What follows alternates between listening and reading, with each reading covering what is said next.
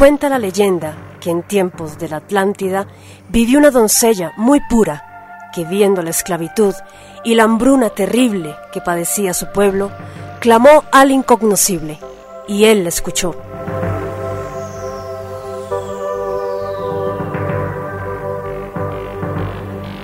Mandando a su enviado, quien le entregó unas semillas de cereal que saciarían el hambre de su pueblo, y una semilla de piedra de la que brotaría un héroe que los liberaría del yugo esclavizador.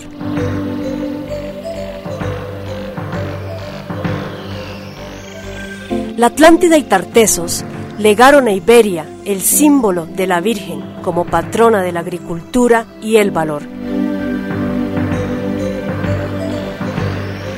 La Iglesia Católica la asimiló en el siglo III como Virgen de la Vega. Detrás de ella hay una historia de gigantes, constructores de fortalezas y murallas de piedra, de héroes y guerreros, cuyo legado sembraría en Europa la idea de nación y libertad.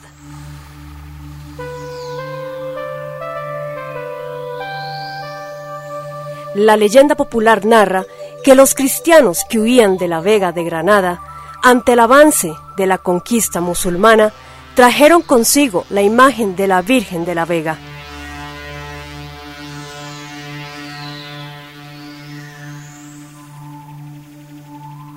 Siglos después intentarían llevársela de nuevo a Granada, pero la Virgen regresa milagrosamente una y otra vez a Las Vegas, valles fértiles íberos, donde ella pertenece, no para que se le adore, sino para que se le venere.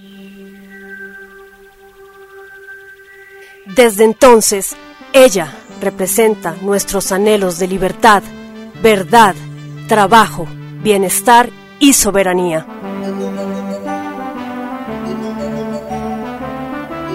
En estos tiempos de globalismo, de tiranía financiera, bajeza social, pobreza espiritual, falsedad histórica y materialismo, cuando vemos la caída de la patria, de la familia, del orden social, de la identidad, ella nos llama a luchar.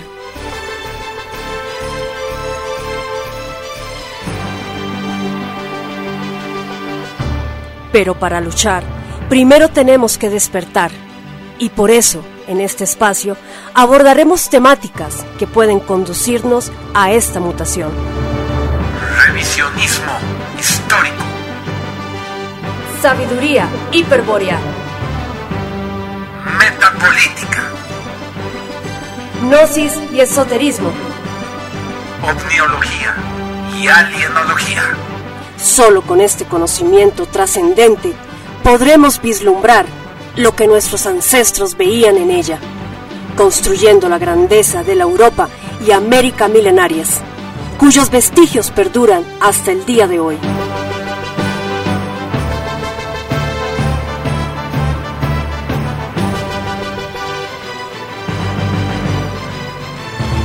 Sean todos bienvenidos a Vocera de la Vega. Quien les habla, Andrea Victoria Cano, líder del movimiento veganista para la Tribuna Radio de España.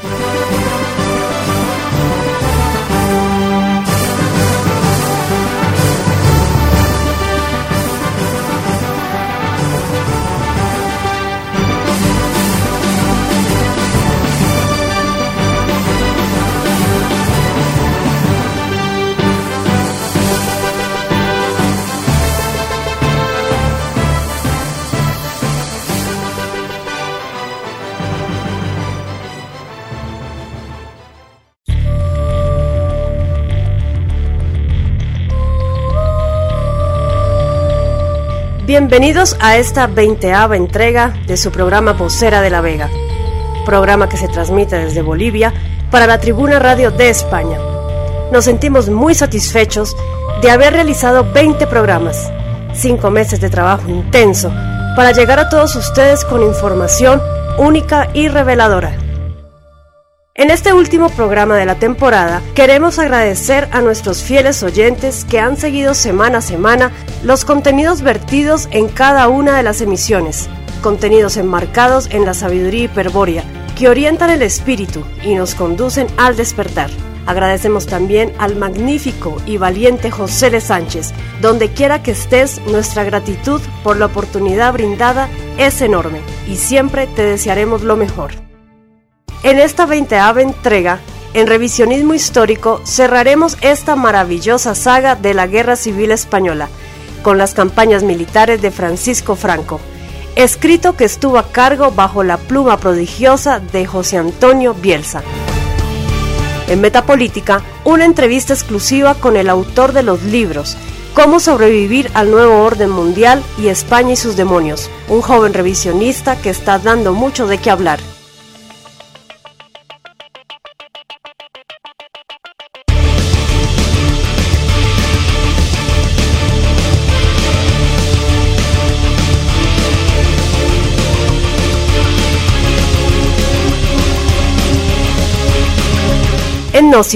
La segunda parte del origen de la Navidad, mito que ha sido plagiado descaradamente por los sacerdotes de la Fraternidad Blanca y presentado como propio de su cultura.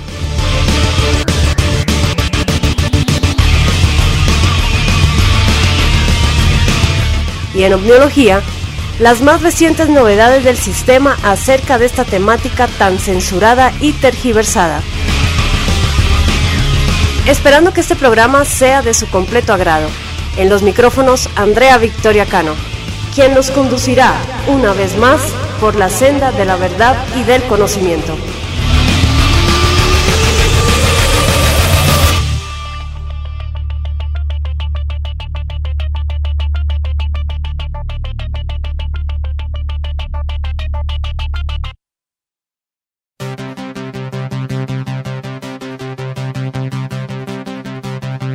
Revisionismo histórico. Para conocer la verdadera historia y no la propaganda que nos venden como historia.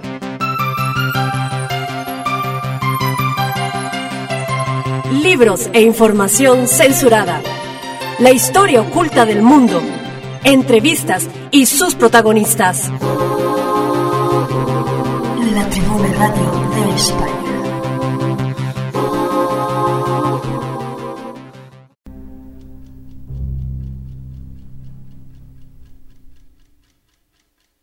La verdadera historia de la mal llamada Guerra Civil Española, 1936-1939, parte final.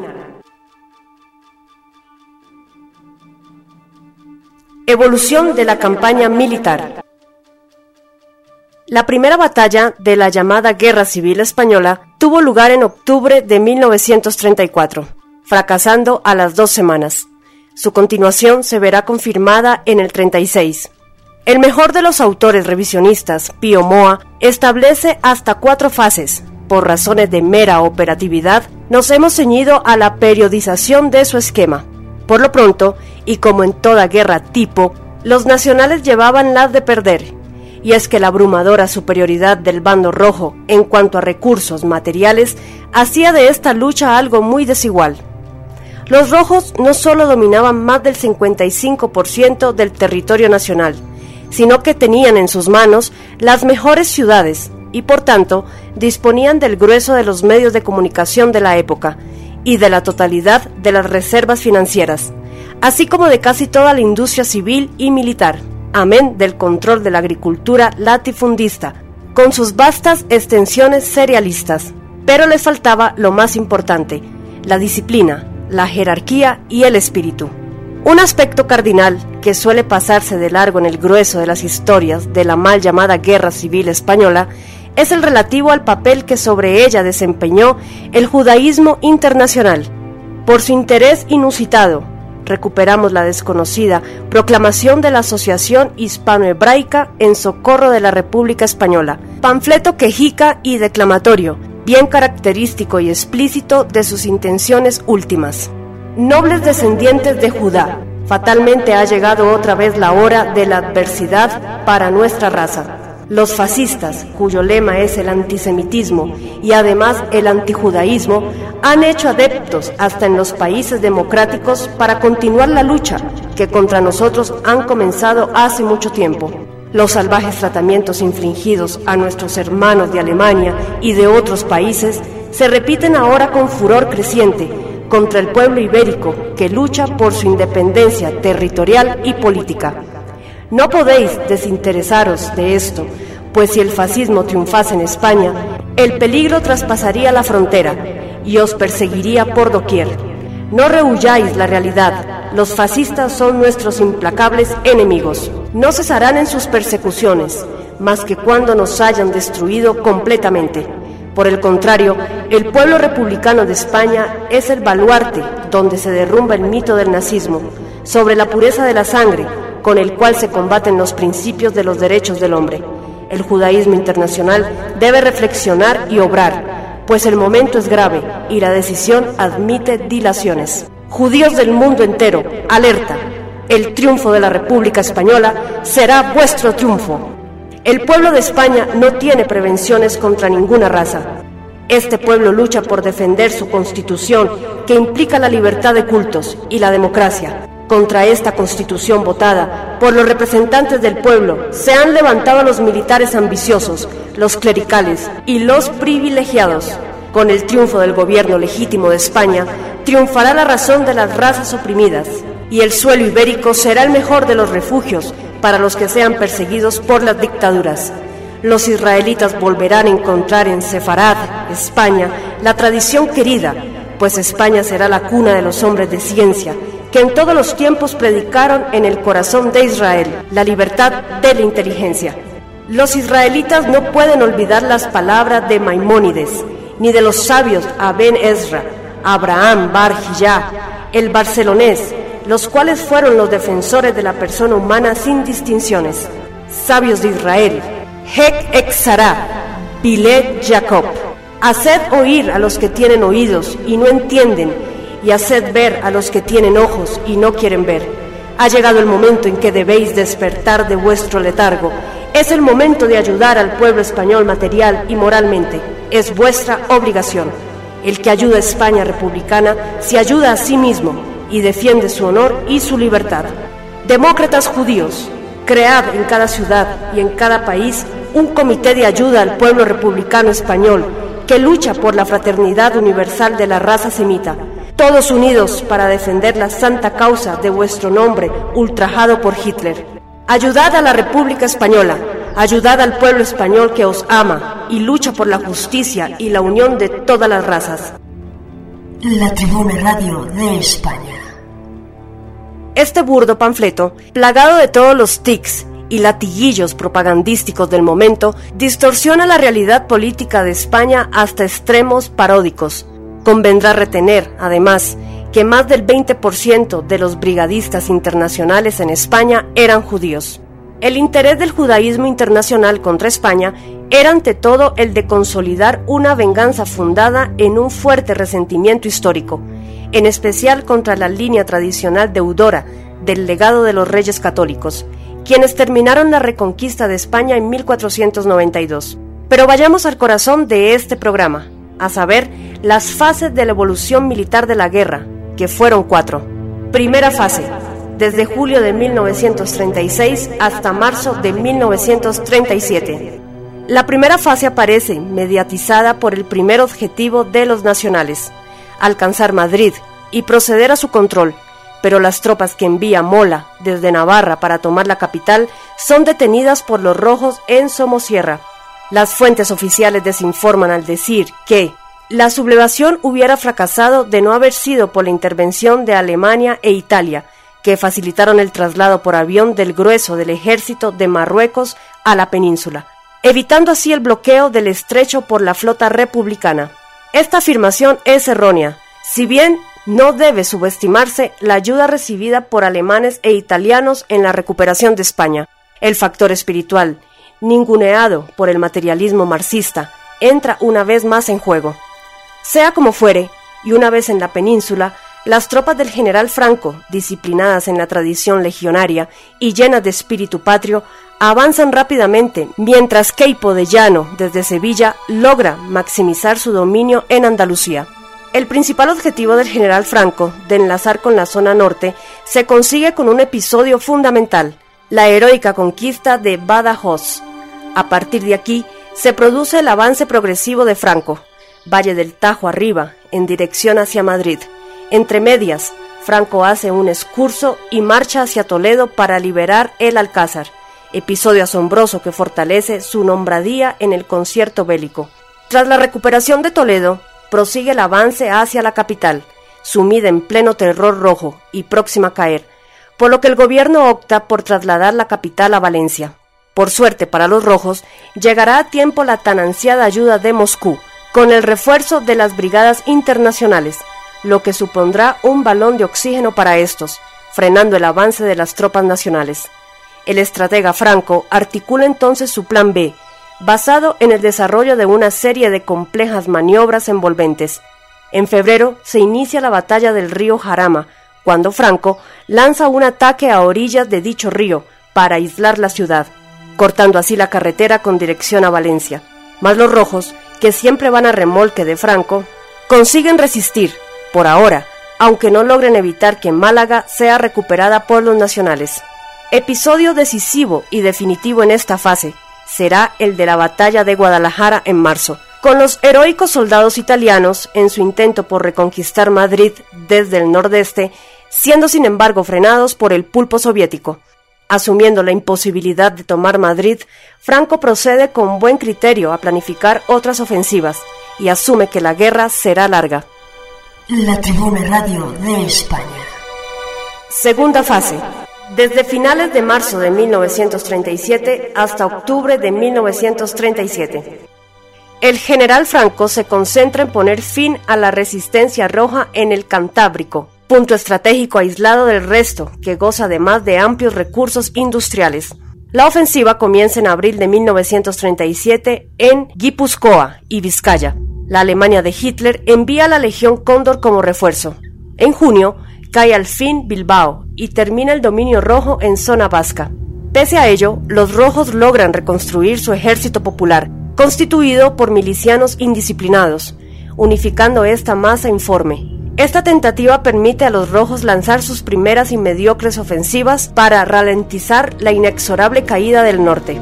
La primera ofensiva se lanza en Brunete, en las cercanías de Madrid, a la que sigue una segunda en el frente de Aragón, especialmente sangrienta, en la batalla de Belchite. Pero ninguna de las dos ofensivas consiguen resultados decisivos y solo ralentizan el avance del general Franco por el Cantábrico. En octubre, los nacionales recuperan Gijón, última ciudad en manos rojas que resistía en el Cantábrico. Tercera fase desde octubre de 1937 hasta noviembre de 1938. Enero de 1938. Los rojos lanzan otra ofensiva que le lleva a tomar Teruel, la única capital de provincia conquistada por estos. El general Franco contraataca con mano maestra y Teruel vuelve a ser controlada por los nacionales, quienes prolongarán su ofensiva por el frente de Aragón. No tardan en conquistar Lérida y finalmente en marzo llegan al Mediterráneo por Castellón. La zona roja queda así nuevamente cortada en dos partes, Cataluña y la zona central levantina, que quedan aisladas y separadas entre sí.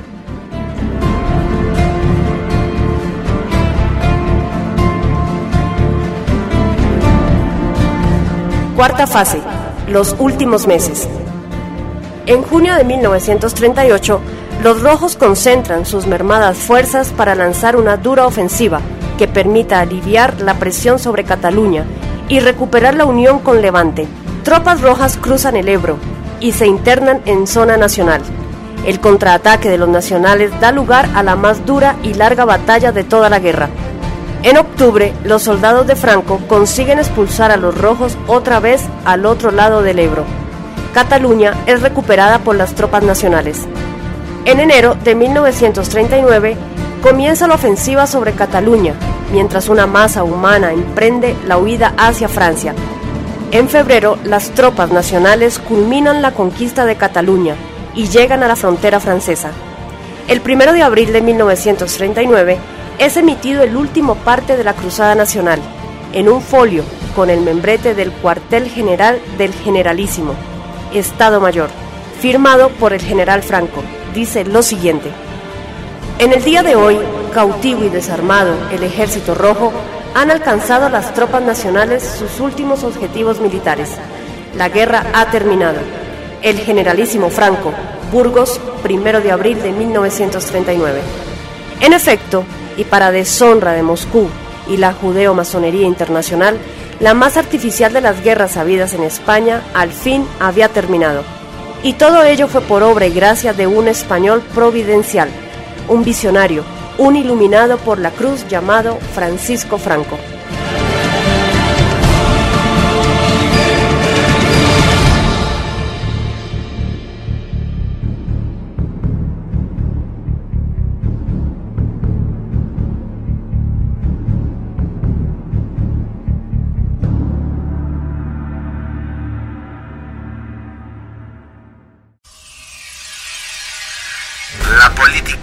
De izquierdas y derechas sirve al mismo amo internacional. Nada en ella hay de espiritual. Es tiempo de una tercera posición, de una nueva opción. Hombres y mujeres orientados, nobles y despiertos, ejerciendo su derecho político. político. A la función regia aspirarán y la metapolítica expresarán. Metapolítica. Un espacio para reconocer personas, obras y organizaciones de nuestro tiempo, que con su trabajo visible luchan contra el nuevo orden mundial.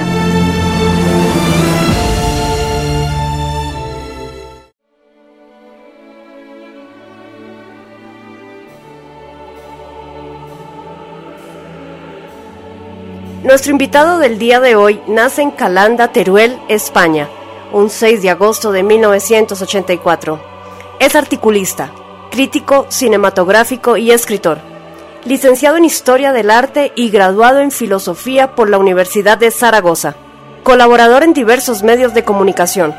Autor de los libros Cómo sobrevivir al nuevo orden mundial, un manual de trinchera, y España y sus demonios. Inicia su trayectoria literaria como guionista y articulista en 2003. Ha sido firma habitual en medios patriotas y disidentes españoles, tales como Diario Ya, La Tribuna de España, Ahora Información, El Correo de Madrid, El Español Digital, Hispanidad Católica, El Diestro, Info Hispania, Diario Alcázar, La Nueva Tribuna de España, Tradición Viva, Mediterráneo Digital, etc concediendo asimismo entrevistas a diversos medios de comunicación escritos y radiados, nacionales e internacionales.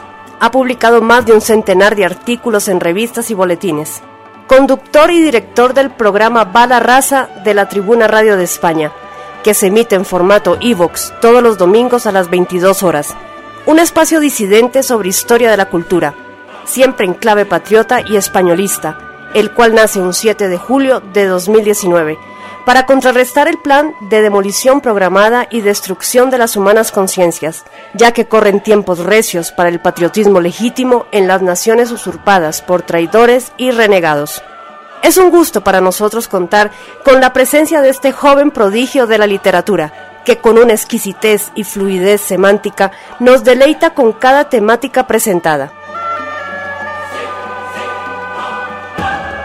Bienvenido José Antonio Bielsa a los micrófonos de Vocera de la Vega. Buenas noches Andrea y muchas gracias por invitarme a tu estupendo programa Vocera de la Vega. ¿Quién es José Antonio Bielsa y cuál es su trayectoria en la disidencia? Tremenda pregunta Andrea la que me planteas. ¿Quién soy yo? Pues en principio podría decirte que soy un inadaptado, un reaccionario, una persona absolutamente descontenta con su presente y que como tal intenta sobrevivir al mismo pues utilizando los recursos que tiene a mano. Estos recursos obviamente pues ante todo son libros, eh, películas, revistas, boletines, recortes de prensa incluso registros arqueológicos. Claro que al definirme como reaccionario eh, estoy simplemente diciendo que soy alguien que reacciona. Y esta reacción desde luego no tiene nada que ver con el conservadurismo y el pensamiento, digamos, que algunos suelen interpretar de derecha en absoluto. Esta reacción eh, parte de la, de la premisa de que realmente nada tenemos ya que conservar, puesto que este mundo está en ruinas. Y a partir de ahí pues viene realmente nuestra batalla metapolítica. Me has preguntado que cuál es mi contribución, mi, mejor dicho, mi pasado en la disidencia. Esta pregunta realmente es complicada porque yo creo que desde hace muchísimos años era un disidente. Era un disidente ya en la escuela cuando cuestionaba los materiales que me daban directamente como dogma de fe, ¿no? Esos materiales totalmente pervertidos, trastornados, del arco que van de los libros de historia, pues a la literatura y otros ámbitos de las humanidades. Era disidente en la universidad cuando empecé pues ya digamos a cuestionar realmente qué sentido tenía que yo estuviera en aquella institución absolutamente pues corrompida, ¿no? Por unos esquemas marxistas culturales contrarios pues a mi pensamiento y desde luego contrarios también pues a la, a la mera idea del bien, de la verdad y de la belleza, ¿no? Eh, vemos como el arte degenerado pues ocupa una, una visibilidad que no merecería. Era, era un disidente pues en mis primeros tiempos como escritor. Te hablo pues allá por el año 2003, 2004, cuando realmente empecé a escribir eh, con una vocación casi te diría profesional. Pero evidentemente mi verdadero acceso a la disidencia no tuvo lugar hasta que José L. Sánchez me fichó para el grupo Tribuna de España, para la Tribuna de España como en calidad de redactor. Y pues se puede decir que digamos ya estoy más o menos en una disidencia visible. Eh, hasta entonces quizá habría sido más bien una disidencia virtual, incluso me, me atrevería a decir una disidencia intuitiva. Pero todavía faltaban eh, por darse algunos frutos y esos frutos pues yo pienso que cuajaron en el, en el contexto de la Tribuna de España. ¿Soy disidente? Sí, soy disidente a mi pesar, porque no nos queda otro remedio, es la única opción en estos momentos viable. Una persona íntegra, una persona que aspire por lo menos a la integridad, que tenga pues una, una honradez intelectual mínima, ¿verdad? Y un, y un pozo, pues por, por decir la verdad, sin necesidad de sentirse traicionado, una persona que cumpla con unos mínimos, unos mínimos ante todo morales y como no estéticos, pues no puede quedarse, digamos, tumbado, ¿no? Valga la redundancia, en la tumbona del sistema, en la tumbona que el sistema le ofrece. Y eso es no tanto una opción como un deber. El resto, pues, cada uno que saque sus propias conclusiones. La Tribuna Radio de España. ¿Por qué tu libro, Cómo sobrevivir al nuevo orden mundial, se convierte en un manual de trinchera? La pregunta que me hice al plantear la estructura del libro era cómo ir de lo metapolítico a lo cotidiano sin traicionar las esencias de la filosofía metapolítica latente en el libro. A partir de aquí, pues, eh, bueno, más o menos la obra se va haciendo sola, entre comillas, porque hay pues un, apoyo logístico que va a permitir que la obra se haga así, ¿no? Y no de otro modo.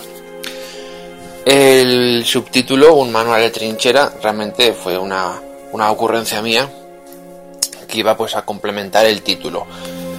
De hecho, el título del libro, Cómo sobrevivir al nuevo orden mundial, eh, fue puesto por José L. Sánchez, eh, quien con mucho ojo pues aquí supo dar en el clavo en esto. Y claro, había que hacer un libro que, que tuviera interés para un público muy amplio. Y qué mejor forma, ¿no? Que pasar, digamos, por el aro del marketing actual y hacer este tipo de, de concesiones, ¿no? Yo desde luego no hubiera tenido tanto ojo para, para darle al libro un título así. Y, bueno, me quedo con, con lo otro, ¿no? Con que soy el, el autor del, del subtítulo, ¿no? Manual de trinchera, por cuanto el libro apela a eso, a hacer, digamos, de la vida campo de batalla, invitando pues al, a nuestros coetáneos a que bajen ya, a que desciendan a esa trinchera, ¿no? Como dice Adrián Salvucci en el prólogo, que desciendan a la trinchera, que bajen realmente ya y que se mojen, se impliquen, que no vean todo con ese desinterés tan, tan traumático que está pues destrozándolo todo, ¿no? Así todo, el, el, éxito del libro, el manifiesto éxito del libro, al menos pues por, por Amazon, donde se está vendiendo bastante, ratifica que tal vez hayamos conseguido esto, hacer algo por algunos, quizá por uno, solo que haya despertado uno, podremos decir que ha sido un éxito total.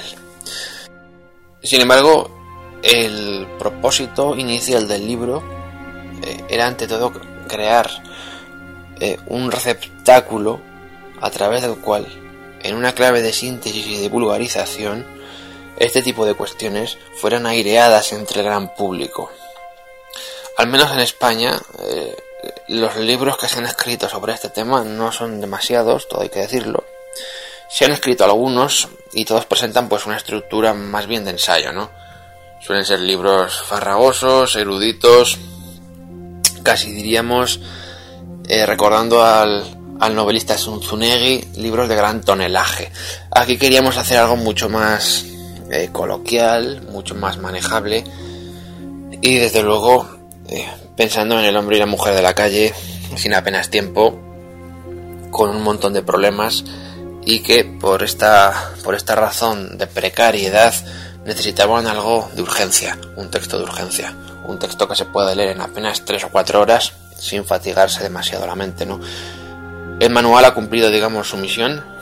El manual es un manual porque realmente no es un ensayo, es una guía. Se puede leer de forma aleatoria. Tiene en su interior un diccionario de términos.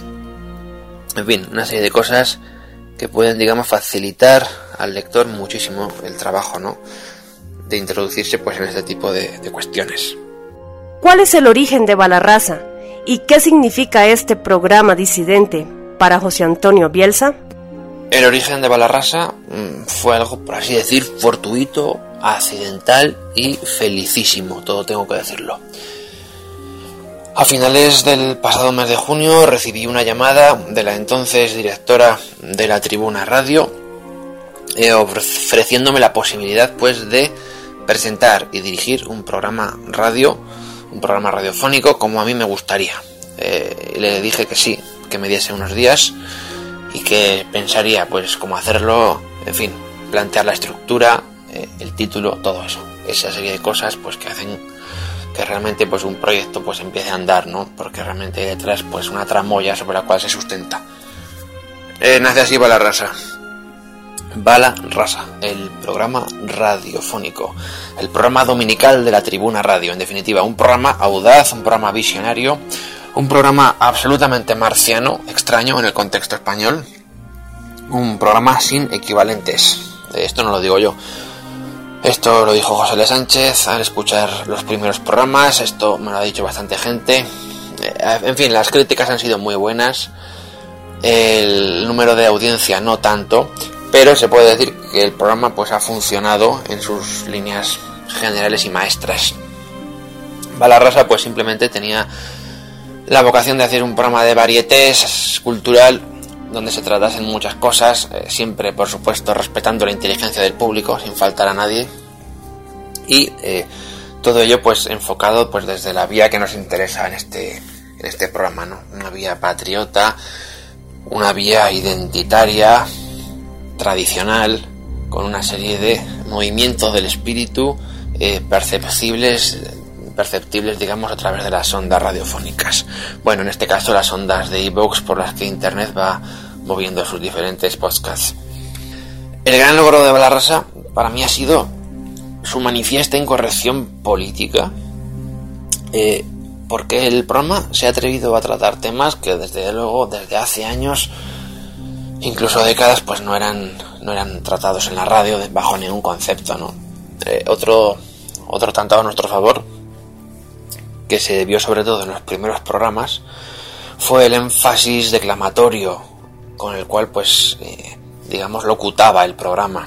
Esto pues al final lo fui minimizando un poco porque es cierto que algunos de sus oyentes los encocoraba bastante. Pero bueno al final eh, con 22 programas a cuestas no está mal. Es, es un buen un buen saldo. 22 programas de 75 proyectados, porque en un principio llegué a proyectar 75 programas, pero bueno, el, maremoto ¿no? que supuso el cierre del Grupo Tribuna de España y el exilio de José L. Sánchez, pues como no, pues iban a tener consecuencias irreversibles sobre Balarrasa, como es pues digamos su, su clausura prematura. Esto pues bueno me, llega, me lleva a plantearme una serie de fenómenos sobre este mundo tan efímero como es el mundo de la radio. Por suerte, pues aún quedan los, los programas archivados en el canal de Evox y aquellas personas que tengan a lo mejor interés por alguno de sus asuntos, pues pueden todavía visitarlos, ¿no? Háblanos un poco sobre tu nuevo libro España y sus demonios. Sí, bueno, eh, a diferencia de cómo sobrevivir al nuevo orden mundial, un manual de trinchera, que era un libro de encargo, España y sus demonios, textos y ensayos escogidos, es una obra personal, totalmente personal, pues que la he elaborado pues tal y como me gustaría a mí leerla, ¿no? Es un trabajo de 10 años donde pues he ido destilando una serie de, fenómenos, de eventos diría, donde el, el, objetivo pues es hacer una especie de calidoscopio de la realidad española y también europea. He dicho que esta obra pues pese a su apariencia miscelánea hay algo que no anulará nunca su unidad interna. Es que ese filo hilo, un filo hilo maestro, ¿no? que atraviesa pues las partes de ese tapiz que va a alimentar pues una serie de, de conceptos, ¿no? como España, la hispanidad, la crisis del occidente, la corrupción de la cultura, la corrupción de los valores, la corrupción de las costumbres, los mecanismos de manipulación del nuevo orden mundial, en fin, son muchos los temas que se tratan en el libro, con un afán constructivo y desde luego eh, sin, omitir las más variadas y peregrinas disciplinas.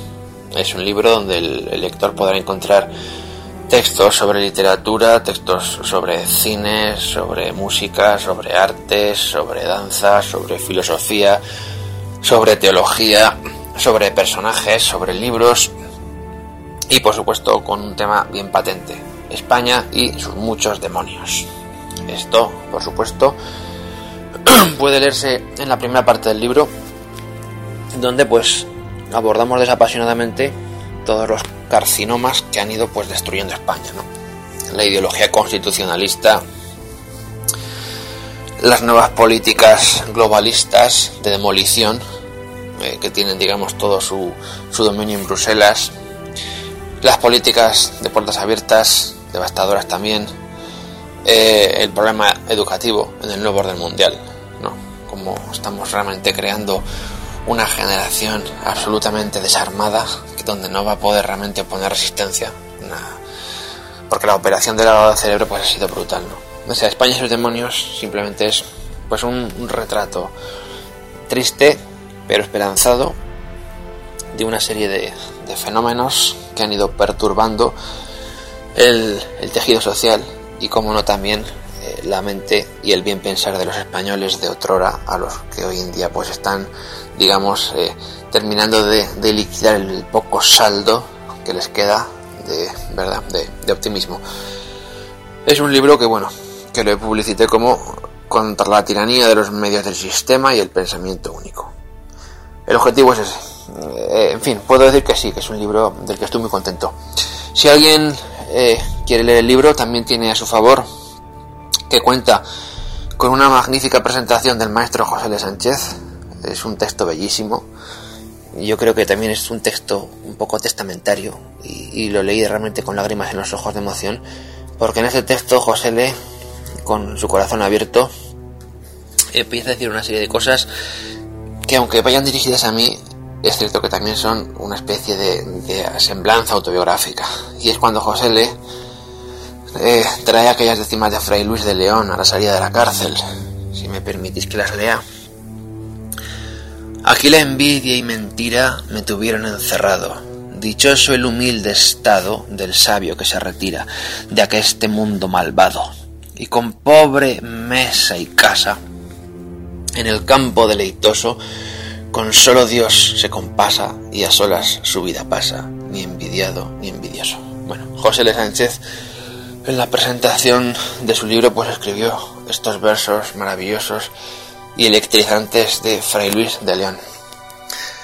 El libro eh, está disponible a la venta en Amazon y eh, a partir de enero vamos a empezar a hacer la presentación del libro por diversas ciudades de la geografía española. Eh, presumiblemente empezaremos en Zaragoza. La Tribuna Radio de España.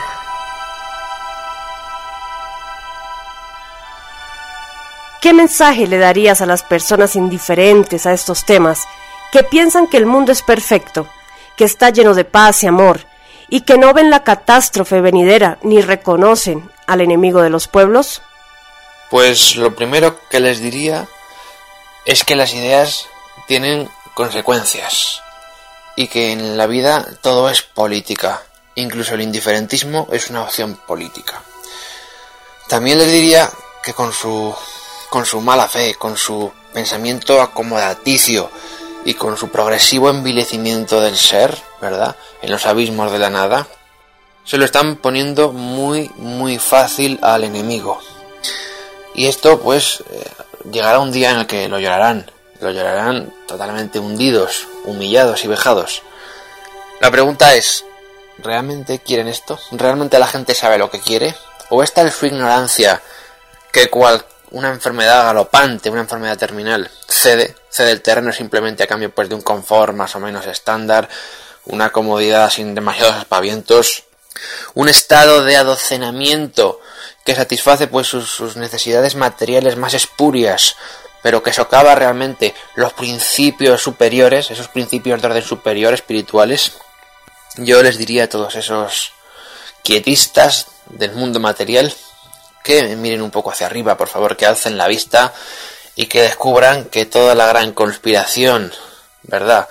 Larvada, una conspiración larvada, pero efectiva, pero real, contra el género humano, contra la destrucción de las patrias soberanas, contra el borrado de la identidad de los pueblos, todo esto evidentemente no debe ser consentido. Y no debe ser consentido porque si realmente creen que su vida ha valido o ha tenido alguna función, Ahí está el significado, precisamente ahí está el significado, ahí está el principio de la lucha, la manifestación de unos principios supremos, de unos principios que no son realmente propios de esos sujetos, sino que emanan, verdad, de otras generaciones, de unos pasados mucho más recónditos. Eh, no somos dueños de nada, solo somos usufructuarios. Tenemos el usufructo de la historia a nuestras espaldas. Como mínimo, como mínimo debemos preservarlo, conservarlo y no sucumbir al leviatán sistema. No podemos tolerar este proceso de depredación bajo ningún concepto. Es preciso reaccionar y cuanto antes. Y esto va sobre todo dirigido hacia esas masas de indiferentes, hacia esas masas que han mordido la manzana, la manzana de este neoliberalismo capitalista salvaje, de esta verdadera atrocidad satánica. Igual que Judas vendió a Cristo por unas monedas, los modernos han vendido su alma al diablo por un plato de malas lentejas.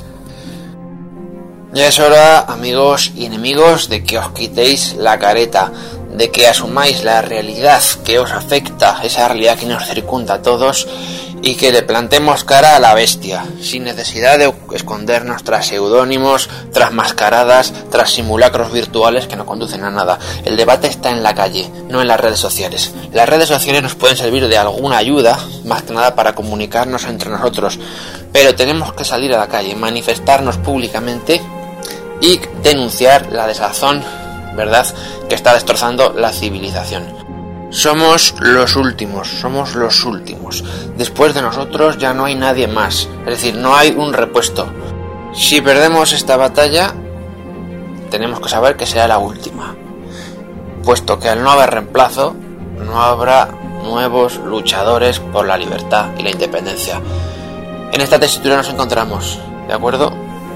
Lo único que puedo deciros desde este programa, desde Vocera de la Vega, es transmitiros no solo mi apoyo espiritual, sino mi esfuerzo intelectual por eh, contrarrestar esta batalla tan desigual.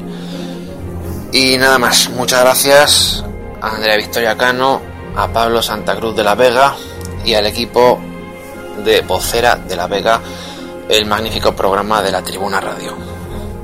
Muchas gracias José Antonio por permitirnos conocer al hombre detrás del escritor.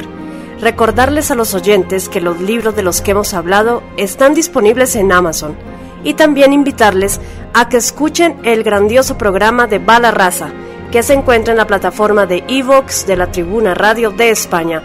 Es un verdadero esfuerzo que se realiza para llegar a todos ustedes, con información disidente y alternativa. Ha sido un placer poder estar esta noche con vosotros aquí en Vocera de la Vega. Y poco más, me despido. Eh, un abrazo y saludos.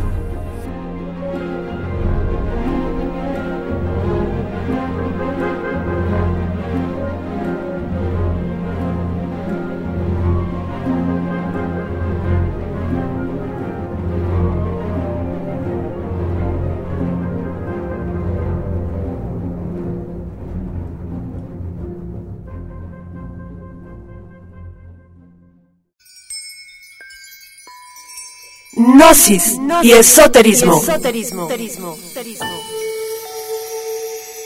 Porque la gnosis de la nueva era es para incautos. La verdadera gnosis proviene de la memoria de la sangre. Cuyo origen para los hispanoamericanos está en los señores de Tarsis de Iberia, padres de nuestra lengua castellana. Prestad atención y abrid bien vuestros sentidos.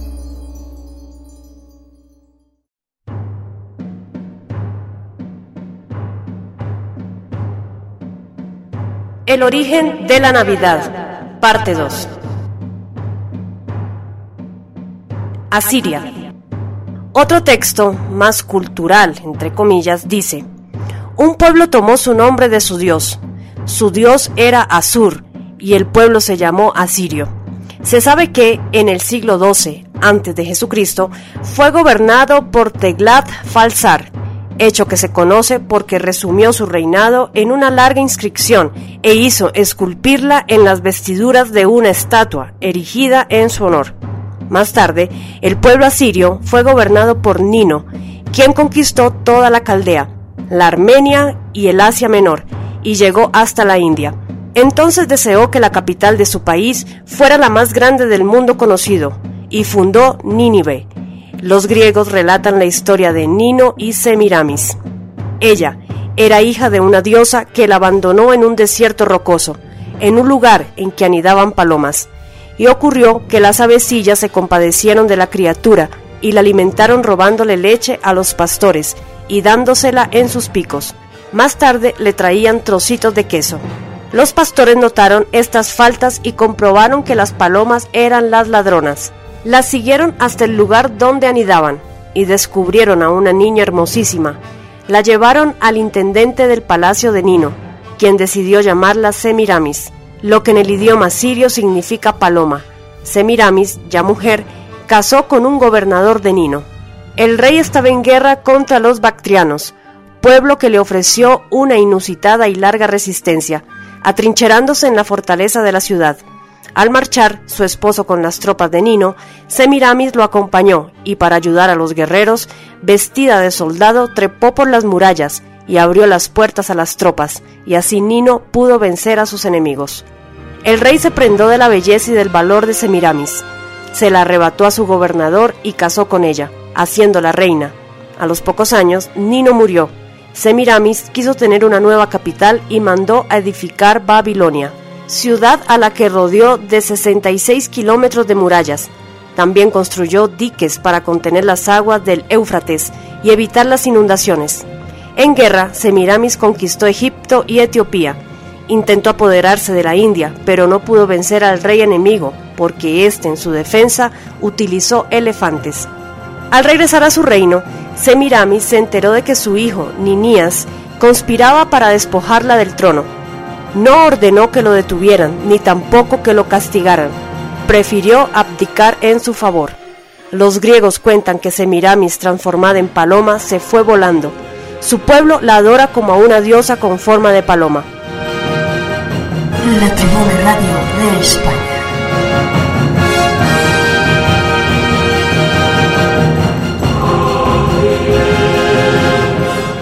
Pero sin duda la más popular es la historia de Semiramis y los jardines colgantes de Babilonia.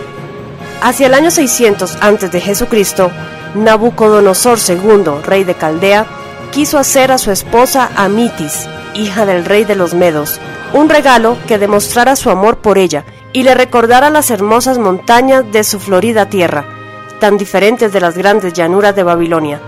Según una leyenda, en cambio, los jardines habrían sido construidos en el siglo XI antes de Jesucristo. Por entonces reinaba en Babilonia Chamuramat, llamada Semiramis por los griegos, como regente de su hijo Adhanirani III. Fue una reina valiente que conquistó la India y Egipto, pero no resistió que su hijo conspirara para derrotarla y terminó suicidándose. También se atribuye a la Nibia reina la primera talla de una imagen representando a la Virgen y su niño, la cual se realizó en madera. El mito llega a Occidente. La cultura afirma que fueron los romanos los que introdujeron el culto de Mitra a Occidente. Nosotros diremos que esa afirmación es falsa, pues los romanos ya tenían desde el origen de Roma un culto al dios guerrero Marte.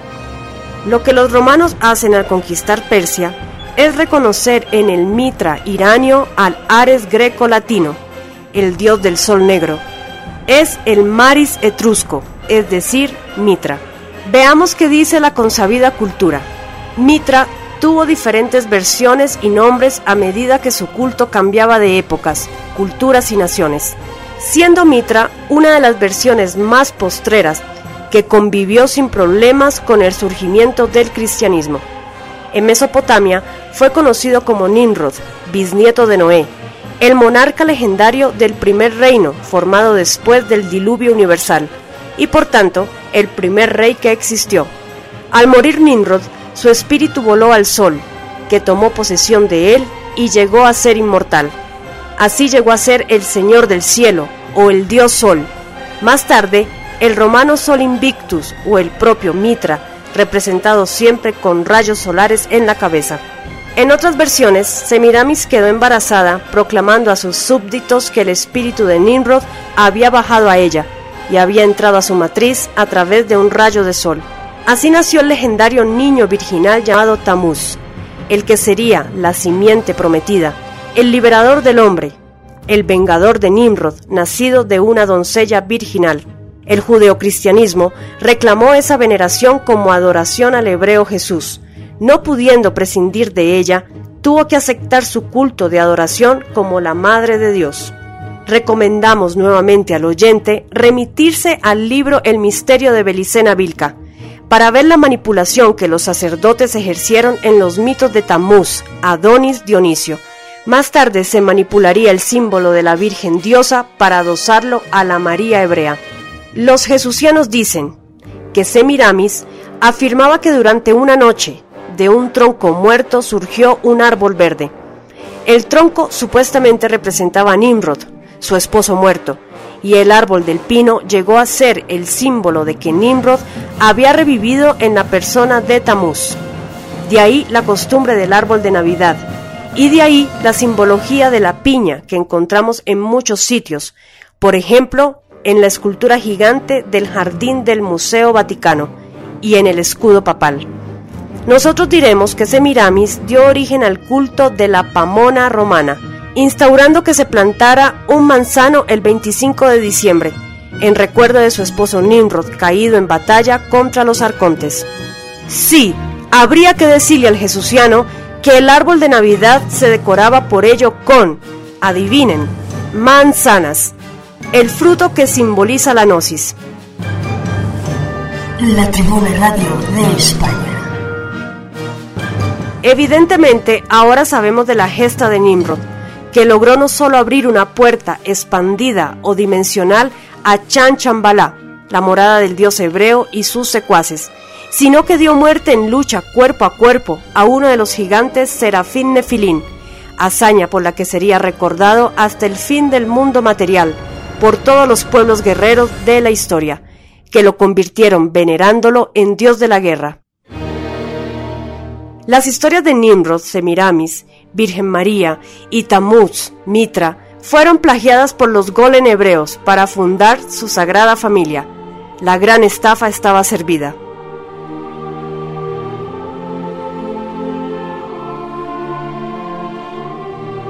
La caída del jesucianismo o cristianismo trucho. el gran tercer secreto de la Virgen de Fátima, el gran tabú de la Iglesia en los últimos años.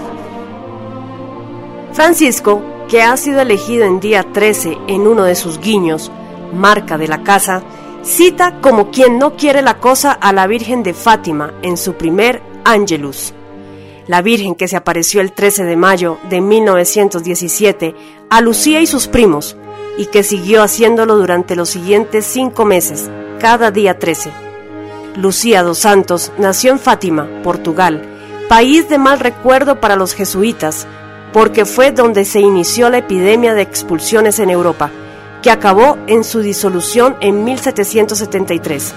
Según sus palabras, el tercer secreto es un serio aviso de una gran apostasia dentro de la Iglesia, que ocurriría en los últimos tiempos con la llegada del falso Cordero y el falso profeta, Jesús el falso Tamuz, y el jesucianismo el falso profeta, cuando traicionarán a la Iglesia para beneficio de la bestia, Jehová Satanás, de acuerdo con la profecía del Apocalipsis. Dijo también que el demonio ha tenido éxito en traer el mal bajo el disfraz del bien y llegará incluso hasta la cima de la iglesia.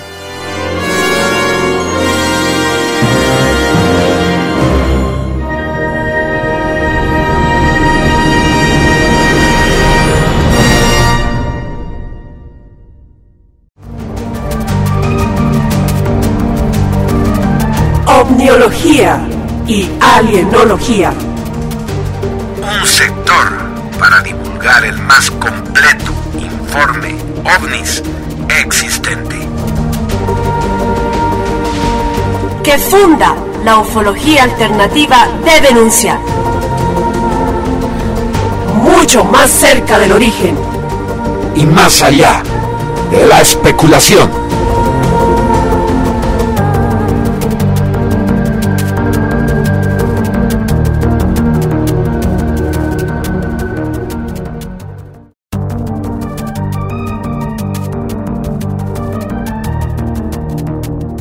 Novedades en ovniología. Exfuncionario de la CIA asegura que la Tierra es un planeta prisión. John Lear, un exoficial de la CIA de los Estados Unidos, afirmó que la Tierra es un planeta prisión y el universo está organizado de manera muy diferente a lo que todos presumen conocer desde la infancia por las ideas racionalistas erróneas implantadas en nuestra psique. En realidad, no conocemos las leyes que rigen el macrocosmos. De acuerdo con una nota publicada por Maraphonic, Lear expresó, entonces la Tierra no es una bola azul perdida en el espacio infinito del universo, sino una prisión planetaria a la que somos enviados para una reeducación de otros mundos, de los cuales hay miles de millones en el espacio. En este contexto, ya se ha probado la existencia multidimensional de planos, de ahí proviene la palabra planeta, esferas superiores e inferiores, pero que se entienda, la morada de las deidades, los cielos, serían planos superiores de existencia. Según comenta Lear, los que están en la tierra son enviados a través del nacimiento en la tierra y no de otra manera. Y tiene mucho sentido, ya que si existe un infierno o plano material inferior, es, sin lugar a dudas, este en el que vivimos los mortales. Por lo tanto, cuando morimos tenemos la oportunidad de regresar a nuestro mundo de origen, o pasar al segundo o tercer mandato de cumplir una sentencia con los ajustes apropiados, por ejemplo, nacer como un hombre de negocios con éxito o ser un mendigo, dijo. La Radio de.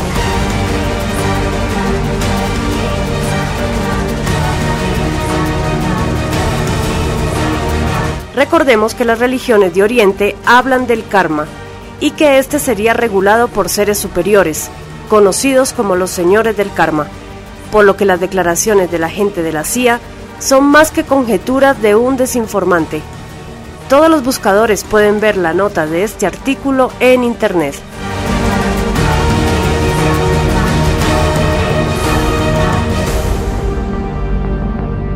Millones de alienígenas de tipo humanoide que viven en la Luna.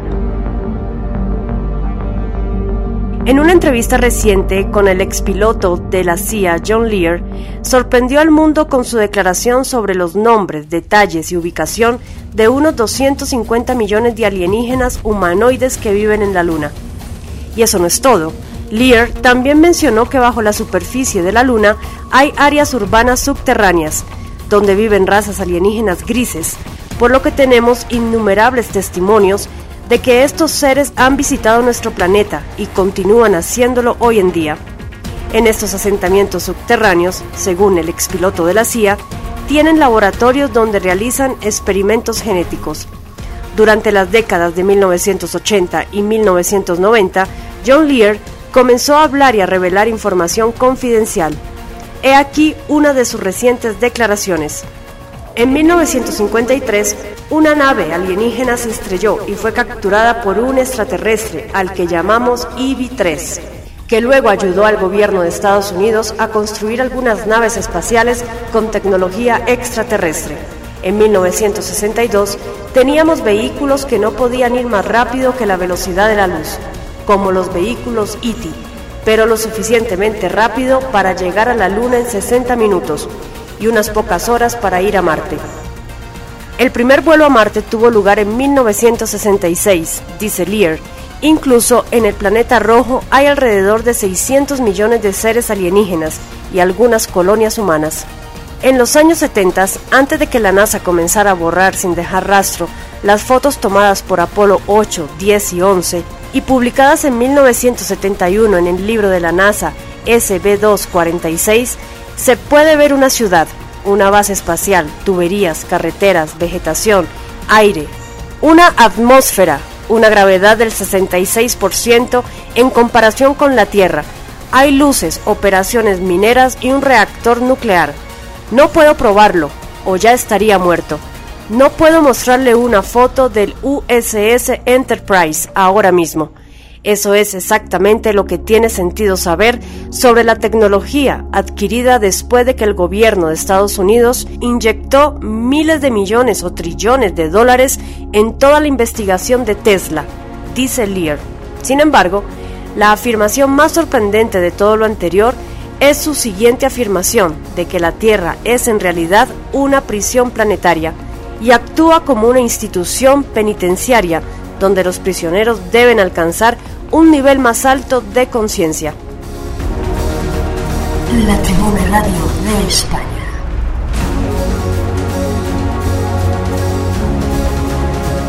Camino al Apocalipsis.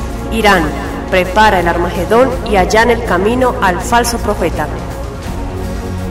La República Islámica de Irán ha preparado casi 200.000 hombres jóvenes en países de todo el Medio Oriente para ayudar con la llegada del Mahdi, un líder musulmán que marcará el comienzo de la justicia antes del día del juicio. Según un comandante de la Guardia Revolucionaria, dijo a principios de esta semana, Maj General Mohamed Ali Jafari dijo que la violencia reciente en toda la región, incluyendo el crecimiento del Estado Islámico, son una señal de que la llegada del líder musulmán mesiánico es inminente, informó el periódico Turkish Daily Sabbath. Varios líderes de la región expresaron su desaprobación a la declaración del general iraní, informó Ashar al-Awsat, un periódico árabe con sede en Londres. Un portavoz del gobierno yemení dijo que los comentarios de Jafari fueron vistos como una agresión directa contra Yemen y una violación a su soberanía. El grupo Houthis ha estado luchando contra el gobierno yemení durante meses y se cree que están respaldados por Irán. Las tensiones sectarias en la región se han visto intensificadas en las últimas semanas, sobre todo a raíz de la ejecución de un clérigo chiita, popular en Arabia Saudita, un país con una mayoría sunita. La ejecución provocó protestas en las comunidades chiitas en varios países musulmanes, incluyendo en Irán, donde los manifestantes atacaron la embajada de Arabia. Arabia Saudita y varios de sus aliados de la región, predominantemente sunita, cortaron relaciones diplomáticas con Irán tras el ataque a la embajada. La ejecución y la protesta que siguieron al ataque a la embajada fueron vistos como un intento de desatar un mayor conflicto entre Irán y Arabia Saudita, dos de las principales potencias del Medio Oriente. Jafari dijo que los acontecimientos actuales en la región, la formación del Estado Islámico y el grupo extremista Takfiríes, además de los acontecimientos que se produjeron en los últimos años, están allanando el terreno para la aparición del imán Mandi. Continuó. Ahora se pueden ver los resultados positivos en la disposición de casi 200.000 jóvenes armados en Siria, Irak, Afganistán, Pakistán y Yemen, agregó el general. Los musulmanes chiitas en general creen que el Mahdi llegará tras un periodo de violencia generalizada e inestabilidad y marcará el comienzo de la justicia y culminará en un evento llamado el Armagedón, la batalla definitiva entre el bien y el mal. Los comentarios van en aumento de cómo Irán se ha visto involucrada en casi todos los conflictos regionales, incluyendo Siria, donde las fuerzas de la Guardia Revolucionaria han estado luchando en favor del dictador asediado Bashar al-Assad. El conflicto ha dado lugar a teorías apocalípticas, como la guerra en la región que fue profetizada por el profeta Mahoma en el siglo VII. Cientos de miles de personas han muerto en la guerra de Siria y millones más se han visto desplazadas.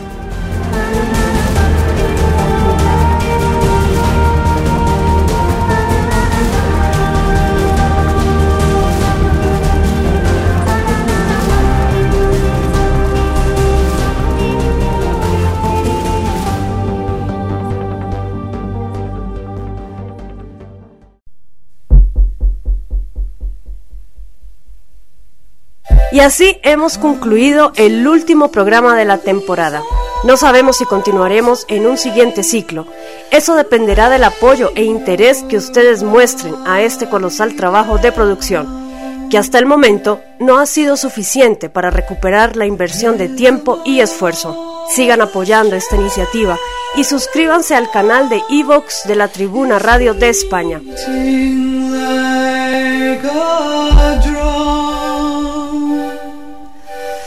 El valor que ustedes han demostrado al permitirle a su espíritu revelarse al alma, la misma que se mantiene sometida a los arquetipos culturales del sistema, no tiene precio, pues la voz interior de ese espíritu clama por la verdad, la lucha y la liberación. La información que nosotros les brindamos contribuye en gran manera a que su espíritu se manifieste y reaccione.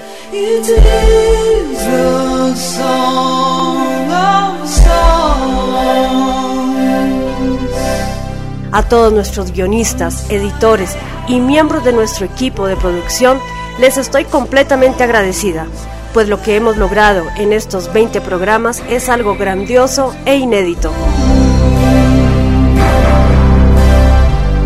A nuestros oyentes decirles que no desaprovechen esta maravillosa oportunidad de seguir informándose. Brinden la oportunidad a otros que necesitan orientarse y despertar, difundiendo este material. La Tribuna Radio de España entrará en un receso.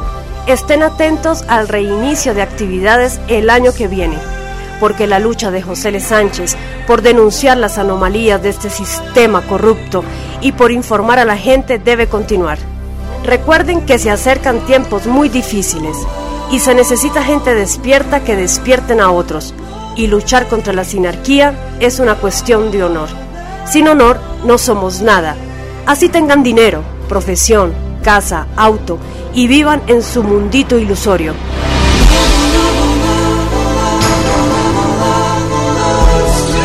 Es frustrante el darse cuenta que la mayoría de las personas siguen dormidas, cómodas entre las mentiras, entre la pobredumbre que los consume día a día sin siquiera darse por aludidos. El esfuerzo que hemos realizado en este programa es incomprensible para toda esa gente cientos de horas de trabajo para que una o dos personas puedan darse cuenta en el infierno en el que están y decidan hacer algo.